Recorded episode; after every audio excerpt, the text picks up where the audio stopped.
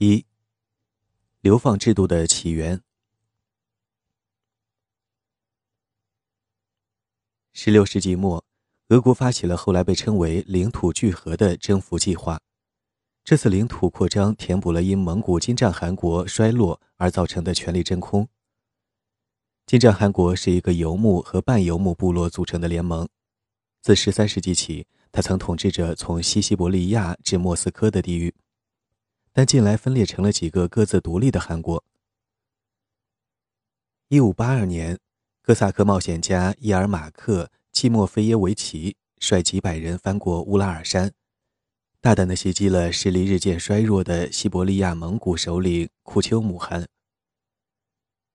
在西西伯利亚打了一场胜仗后，伊尔马克匆忙地在乌拉尔山以东建立了根据地，并宣布这些土地归伊凡雷帝所有。虽然伊尔马克只是短暂地享受了自己的胜利，仅仅过了三年，这名哥萨克首领就在逃离鞑靼人的埋伏时被淹死了。但是由他打开的通往西伯利亚的大门永远不会关闭。俄国人越过了乌拉尔山，继续发动袭击。库丘姆汗于1598年在鄂毕河附近战死，于是这个西伯利亚汗国崩溃了。此后，俄国人向西伯利亚的层层推进是势不可挡的。莫斯科使者、正规兵、外国雇佣兵、商人，以及来自俄国西南部的顿河和第聂伯河地区的哥萨克移居者，这些形形色色的人沿着鄂尔齐斯河、鄂毕河以及他们的支流不断向东前行。他们在那里建立了要塞，用来充当军力投射和向西伯利亚当地部落收集贡赋的节点。丘明市创建于1586年，托博尔斯克也于次年建立。至1600年，俄国军队声称乌拉尔山和鄂毕河之间所有的土地归其所有，并向东朝着下一条西伯利亚大河继续推进，即1600千米之外的叶尼塞河。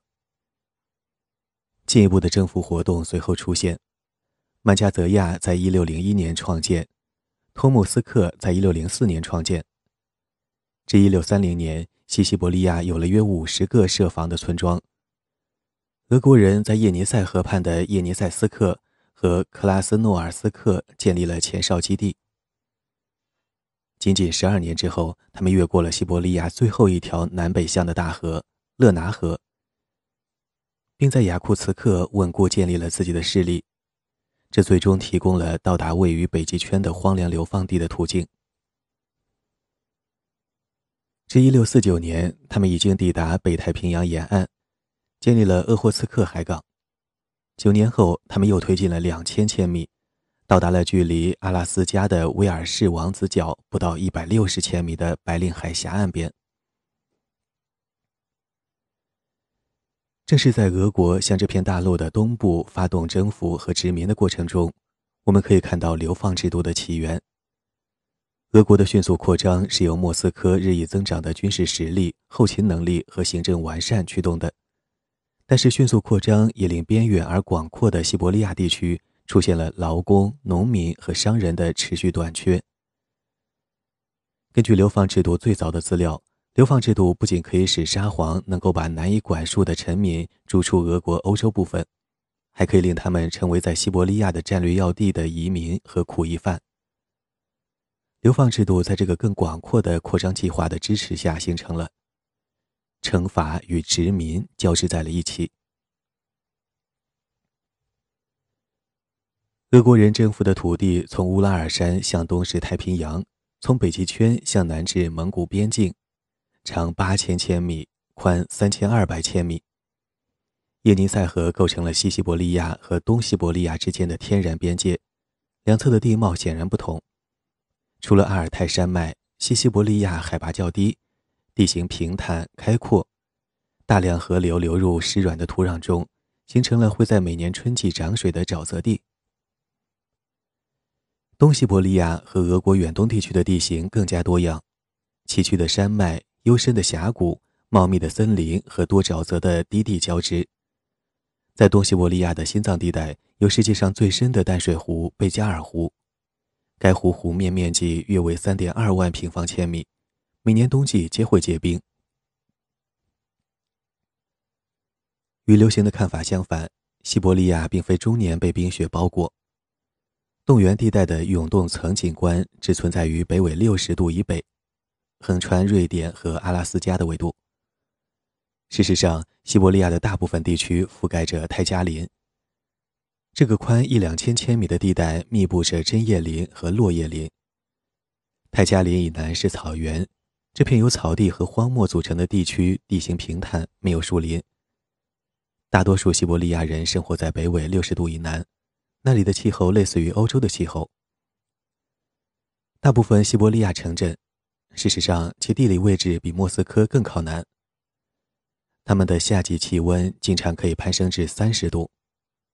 但是，在这个大陆性气候最典型的地区，冬季极为严酷，气温频频在九月跌破零度，到十二月底更低至零下二十度，刺骨的零下三十至四十度也并不少见。至晚春时节，气温才回升至零度以上。在十六世纪后期，西伯利亚人口很少，这里总共有约二十三万原住民。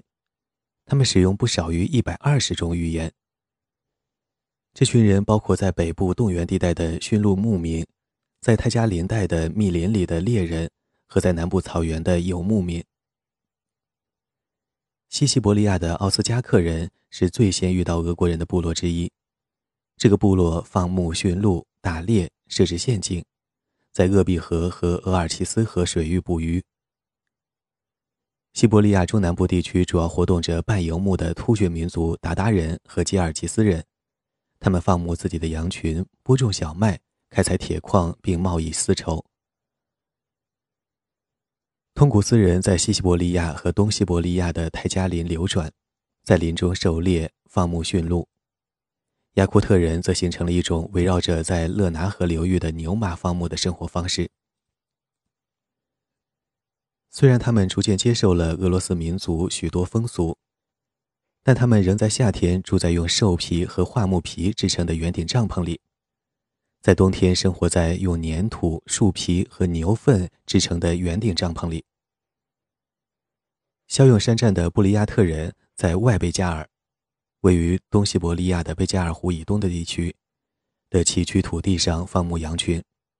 到十七世纪，他们已经开始与南部的中国人做皮毛和皮革生意。在更往东南的阿穆尔河流域，生活着吉利亚克人，他们是身披鱼皮和狗皮的农民和渔民。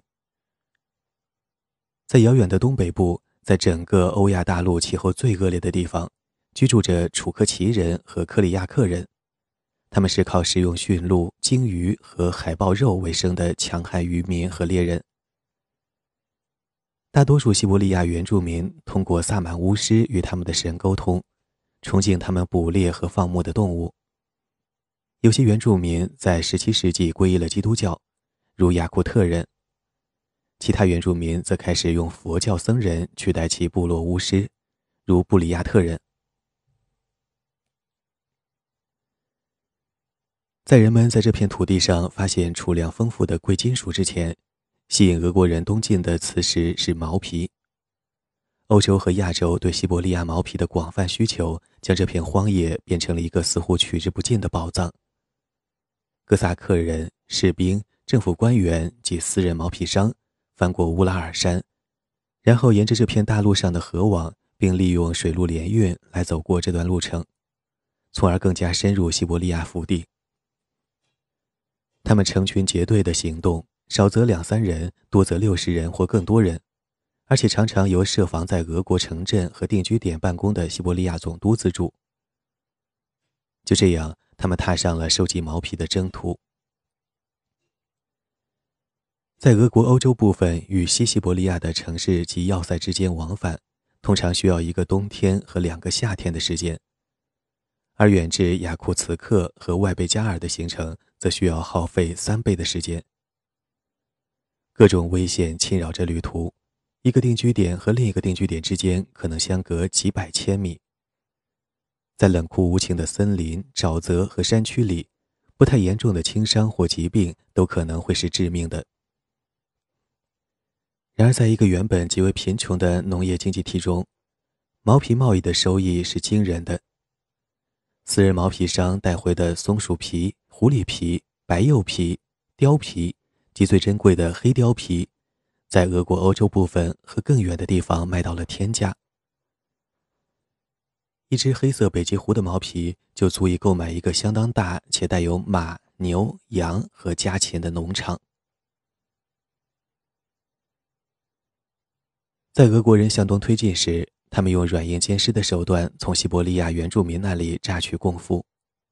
那些与私人毛皮商合作的人可以得到报酬和保护，而拒绝合作的人以及疑似隐瞒财产的人则付出了惨痛的代价。酷刑、劫持人质和谋杀司空见惯，整个村庄会被夷为平地。有些部落，如奥斯加克人。已习惯于向他们之前的蒙古统治者缴纳贡赋，他们想要向不断推进的俄国人让步，结果却震惊于新主人的贪婪。布利亚特人等其他部落则从一开始就抵制入侵，但是即便有时这些西伯利亚部落能够团结起来，共同守卫他们的土地，他们也只能做出零星的抵抗。无人能够敌得过俄国军队的火力。而且成千上万人死于入侵者携带而来的疾病。只有地处遥远的东北部，被冰雪封住的楚科奇，因为令人却步的自然险阻和极少的毛皮产量而延缓了俄国的推进。随着时间推移，俄国人恩威并施的手段取得了他们想要的结果。西伯利亚的原住民接受或屈从于这个新的贸易帝国。与他们的新主人谋求和平，并缴纳贡赋。在这场可说是极其成功的由国家控制的领土征服活动中，私人毛皮商收集了大量毛皮。一六三零年夏，他们经曼加泽亚运送了三点四万条黑貂皮。一六四一年夏天，不少于七点五万条黑貂皮通过了位于雅库茨克的沙皇海关。扩张中的沙皇俄国极端高效地监管着毛皮收集，因而到了1700年，这种软黄金的供应临近枯竭。随着时间推移，俄国政府依靠一套复杂的关系网来让自己在这片新的边疆世界中施加影响。关系网的一方是商人、设陷阱捕兽者和哥萨克人。另一方是沙皇在西伯利亚定居点设置的早期总督，他们通常是互惠的，但有时是对立的。由于俄国经济困难，他的东扩计划不得不自筹资金，因此西伯利亚总督获准在向国家上交固定份额的前提下，通过贩卖毛皮、酒和女性来养活自己及下属。这种做法被称为自给自足。有些总督因此积累了巨额财富。为了确保他们不会过度勒索和贪污，政府在返回俄国欧洲部分的主要道路上设立了检查点，以搜查返程的总督，没收多余的掠夺品。虽然自给自足的做法被容许存在，但他在西伯利亚官员当中确立的免责制，甚至可说是免罚制，在19世纪之前一直困扰着圣彼得堡。偷窃、贪污和贿赂盛行于行政部门的各个层级，上至西伯利亚的省长，下至低等文员。然而，尽管俄国的帝国系统有未完善之处，且其权力结构简易不合规范，但是它不仅完全足以收集西伯利亚的毛皮，而且足以征服、掌握并最终管理广阔的土地。对西伯利亚的征服，将俄国从一个在欧洲边缘的次等王国，变成了世界上最大的大陆帝国。俄国人首先是作为战士、设陷阱捕兽者和商人来到西伯利亚，但是在17世纪的进程中，他们在西伯利亚的活动从毛皮贸易转向了农业生产，从收缴贡赋转向了在此定居。一六二二年，共有约二点三万名俄国人和多个国家的人生活在乌拉尔山以东。至1709年，人数达22.7万，且仍在不断增加。在毛皮贸易盛期出现的边疆要塞，逐渐发展成更为稳定的城镇和贸易中心。17世纪下半叶，托波尔斯克崛起为在西西伯利亚的俄国行政、宗教和商贸中心。到1700年，托莫斯克在西伯利亚中南部扮演着类似的角色，而叶尼塞斯克在这个往来雅库茨克和远东地区的所有贸易都要经过的中转站。在更偏北的地区也发挥着同样的作用。伊尔库茨克建于1652年，它的发展也很迅速。先是作为一个从外贝加尔的布里亚特原住民那里收集毛皮供赋的中心，后来成为中国和俄罗斯帝国之间的一个贸易商业中心。在17世纪的最后几十年，因为几波新的移民潮。许多欧洲人在西伯利亚定居，农民从俄国欧洲部分的贫困地区迁移至此，有些人是政府资助的移民，其他人则是逃亡的农奴。他们知道，如果自己越过了乌拉尔山，那么他们的主人就几乎不会追踪到他们了。早在1670年，仅在图波尔斯克地区就有约3.4万名农民。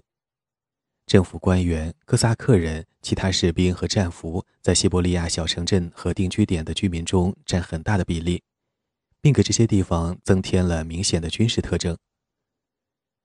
成千上万名宗教意见人士逃离了俄国欧洲部分对他们的迫害，在更往东的地方建立了定居地，他们可以在那里不受当局干扰地信奉自己的信仰。到了18世纪。西伯利亚有原住民人口约二十万人，来自俄国和欧洲的人口则有约十五万名男性和七点六万名女性组成。这些群体之间相互通婚，很多俄国移民娶，有时是夺取当地妇女为妻，并与之生儿育女。在伊尔马克首次越过乌拉尔山一个世纪之后，一种西伯利亚生活方式开始形成。俄国士兵、工匠和农民与西伯利亚原住民生活在一起，并逐渐成为稳定的殖民者，被称作老西伯利亚人。然而，和老西伯利亚人居住在一起的人是并非主动选择来到西伯利亚的男男女女，他们被迫离开了自己的故乡，被扔到了这个后来被称为“没有屋顶的大监狱”的地方。西伯利亚既是充满机遇的土地，也是刑罚的世界；既是自由移民的土地，也是不自由的流放者的土地。在沙皇统治时期，这两个角色之间明显存在着根本性的矛盾。这一矛盾将在随后的几个世纪支配着西伯利亚和流放制度。流放是一种驱逐行为。托波尔斯克和西伯利亚主教约安·马克西莫维奇于1708年宣称：“为了避免身体垮掉，我们不得不清除体内的有害物质，在国民社区中也是如此。所有健康且无害的要素可以存留在这里，但是有害的要素必须被清除出去。”帝国理论家们一再将西伯利亚描绘成一个超出帝国想象边界的世界。君主可以将杂质清除到那里，以保护政治和社会机体的健康。这些比喻说法随着时间推移而不断变化，但基本的信念仍然是说，西伯利亚是收容帝国自己的机能紊乱的容器。将罪犯驱逐出俄国社会的惩罚是在一种残酷的仪式中公开实行的，这样做既强调了罪行的严重性，也维护了统治者的权利。犯有严重罪行的人会在公共场所遭受鞭打。男性重罪犯的面部还会被打上烙印，鼻孔被撕破。英国历史学家威廉·考克斯在18世纪70年代穿过俄罗斯帝国时，在圣彼得堡的中心市场看到一个杀人犯正在遭受这样的鞭打。考克斯挤过人群，爬到广场边缘的一座小屋的屋顶，从这个有利的位置目睹了行刑过程。行刑者挥舞着最可怕的肉性刑具——皮鞭。这种皮鞭由结实的生牛皮构成，直径约四厘米，被一个铜环固定在一根长约一米的编结而成的皮质鞭子上，皮质鞭子又连到让行刑者手持的长木柄上。以下英文：行刑者每次抽打前都会先后退几步，同时向后挥动握着皮鞭的手，然后他轻身向前。用相当大的力气将皮鞭平直的尾端垂直地打在罪犯赤裸的脊背上，鞭痕从衣领到腰部有六至七英寸，约十五至十八厘米。他开始抽打罪犯的右肩，并继续使用同样的力气抽打左肩，直到鞭打了整整三百三十三次才罢休。这是判决规定的鞭打次数。在遭受这种害人的刑罚后，罪犯的鼻孔被钳子撕裂，他的脸上被热烫的铁块烙下印记，并再度被关进监狱，等待被发配到西伯利亚涅尔琴斯克的矿井。以上英文。这种残酷的惩罚实际上是帝国的仁慈的证据。从彼得大帝在位（一六九六至一七二五年）开始。公民权死亡或政治死亡的惯例剥夺了罪犯的司法权利，并没收了他们的所有土地和财富，以充分显示国家的威力。后在1753年，伊丽莎白女皇 （1741 至1762年）在位，正式用在西伯利亚服苦役取代了绞刑。参政院的一项裁决明确说明，那些犯了可判死刑罪的人，今后将沦为政治死亡。并终身服苦役。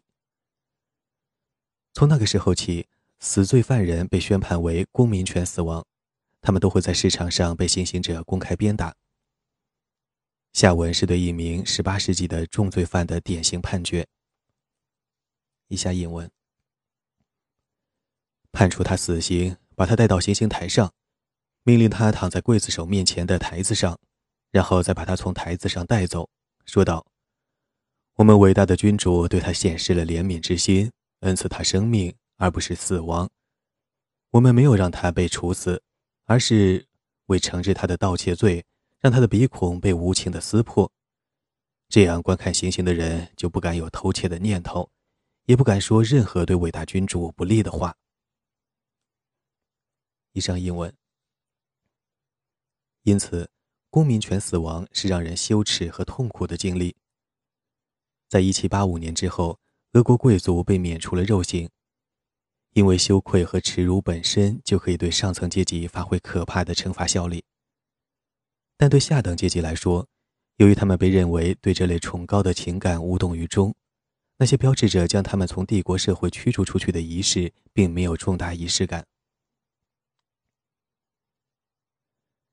考克斯苦笑着说。无论在这些仪式中体现出了什么样的君主怜悯之心，总体来说，我们也许会发现，尽管俄国的刑事法典明显很温和，但在俄国丧命的罪犯并不比那些设有死刑的国家少。虽然西伯利亚苦役犯将面对严峻的现实，但是死刑的废除意味着，不仅是他们的惩罚得自沙皇，他们的性命也得自沙皇。君主的权利不单单是夺走生命，而且还在于赐予生命。在随后的几个世纪里，君主的权利一直是流放制度的基石。西伯利亚流放制度不仅是专制权威的体现，在十七和十八世纪，它还拥有了经济目标。随着俄国不断扩张，以及他对领土和资源的欲望不断增长，驱逐出被流放到取代了。在一五九二年的乌格利奇起义者被驱逐之后，国家不断把罪犯、逃兵、妓女和暴乱者发往西伯利亚，通常是送往那些未能吸引足够多的自愿移民的地区。据某项估计，共有一万九千九百名男性和八千八百名女性，在一六六二年至一七零九年间被流放到西伯利亚。在彼得大帝在位时期，库伊凡参与了在圣彼得堡、波罗的海沿岸和亚速海周边的大规模建设项目。这个做法推广到了西伯利亚。彼得大帝的约两万名瑞典战俘，包括那些修建了托博尔斯克克里姆林宫的战俘，带着镣铐被发送到了西伯利亚各地的城镇和村庄。后来，彼得大帝在政治上的手下败将和一些逃亡的农奴也来到了这里。现在，国家不仅想要开采西伯利亚的自然资源，还努力把移民迁居这里。于是，彼得大帝用囚犯在西伯利亚各地的劳动场所开采原材料的做法得到了推广。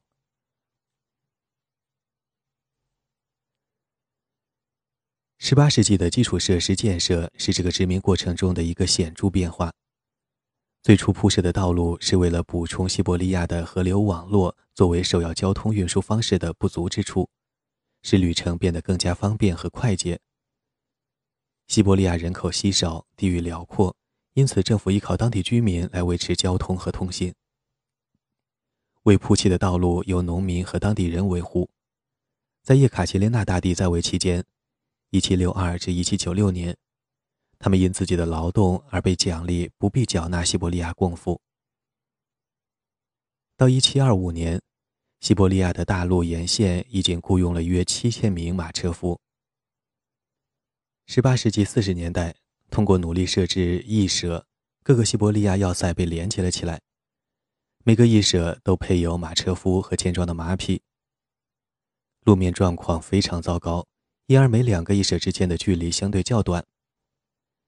1745年，相距仅380千米的塔拉和图布尔斯克之间有多达20个驿舍，平均18公里一个。联络莫斯科与雅库茨克的西伯利亚大驿道于18世纪60年代开始建设。这条驿道的建造付出了巨大的代价，无论是在卢布花费还是在罪犯和农奴的生命损失方面都是如此。但这条驿道的确有效改善了车辆的通行条件。然而，穿越西伯利亚的旅程仍然是一项严峻的考验。步行或者乘车赶路是根据季节决定的。有的季节仅仅是折磨人，有的季节则完全不能赶路。每个春季和秋季，软泥总是让车轴深陷其中。形容这一时期的俄语术语为 l a d a j i b u j z 字面意思是没有道路的时节。马车常常陷于泥沼中，因为马车颠簸着碾过石头和木头，所以车轮和车轴会折断。夏季。滚滚尘土令旅客几乎窒息，路旁的池塘和溪流在炎热的天气中变浑浊、变咸，周围飞着成群的蚊子和马蝇。在1787年终于到达伊尔库茨克后，美国旅客约翰·莱德亚德在自己的日记里写道：“我终于休息了一下，此前我走过了一段非常疲惫的路程。”之所以这样说，是因为一些很恼人的情况。我和信使一道前行，达达野马以极快的速度载着我在荒芜崎岖的乡间奔跑，期间弄坏了几架油棚马车，被蚊子袭击，一路都在下大雨。当我终于抵达伊尔库茨克时，我浑身湿透。在此前的四十八小时里都是如此，满是泥浆。